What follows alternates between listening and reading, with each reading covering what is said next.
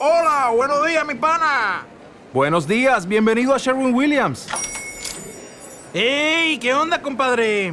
¿Qué onda? Ya tengo lista la pintura que ordenaste en el ProPlus app. Con más de 6.000 representantes en nuestras tiendas listos para atenderte en tu idioma y beneficios para contratistas que encontrarás en aliadopro.com. En Sherwin Williams somos el aliado del PRO.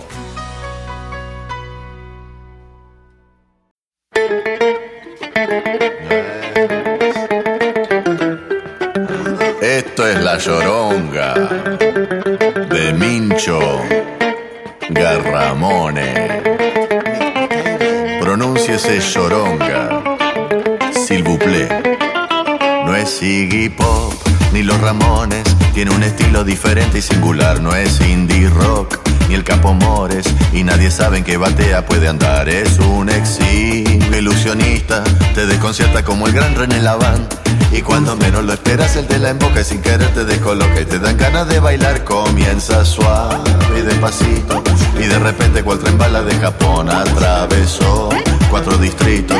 Cuando subiste el recorrido terminó, pero esto sigue, no te engañes, solo pasaste a una nueva dimensión.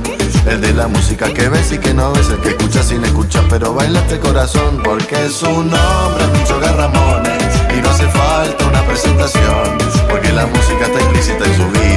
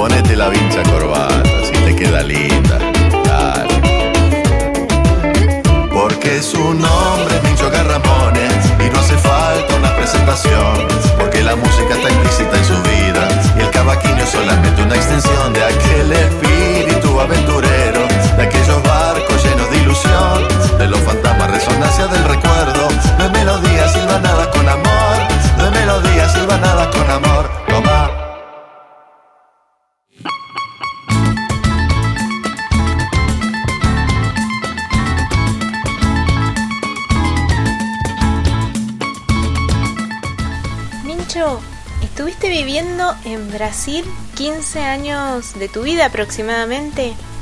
¿Nos podés contar cómo fue esa etapa? ¿Cómo tomaste la decisión de irte? ¿Allí te encontraste con el cavaquinho o ya venías tocando el instrumento de antes? Y además, ¿cómo fue mm, ser parte del grupo de músicos que tocaron junto al gran percusionista argentino Ramiro Musoto? Bueno, mirá, yo me fui a Brasil eh, no tanto por la música brasilera, sino por una novia que tenía. Eso está bueno aclararlo. Yo hasta ahí no había escuchado tanta música brasilera, había escuchado más o menos Tom Jobim, las cosas que todo el mundo conoce.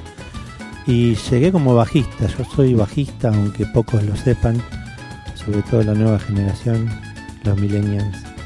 Eh, pero yo me fui de acá como, como bajista, acá toqué con Leo Maslía, el bajo, volví a tocar con él hace poco y en Sao Paulo también trabajaba como bajista, conocí a Chico César, toqué con Chico César, con Peniña, que es un compositor que Caetano Veloso canta algunos temas de él, em, con Edivaldo Santana, con Miriam María, Natalia Malo, un montón de gente, cantantes, compositores que estaban en esa época, con los cuales grabé varios discos como bajista y después empezaron a caer otros instrumentos. Después me, un amigo de acá me regaló un acordeón y empecé a tocar acordeón. Tengo un par de discos tocando acordeón.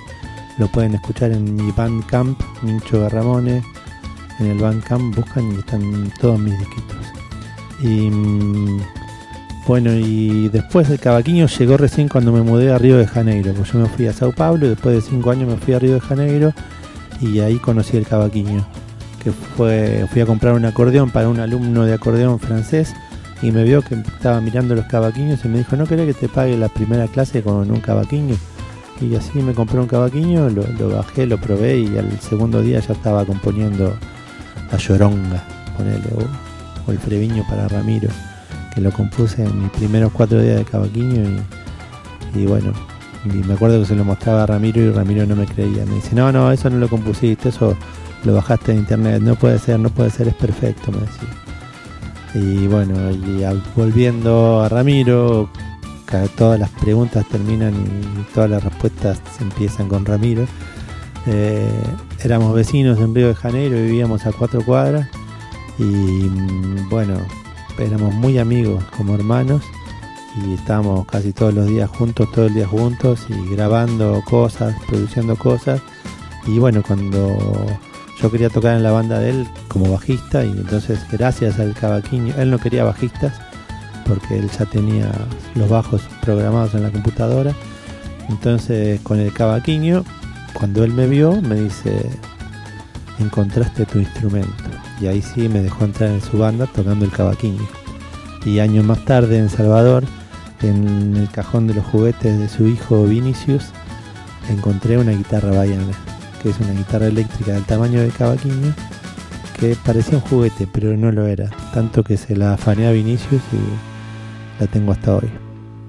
Y con esa sí que toqué mucho con Ramiro.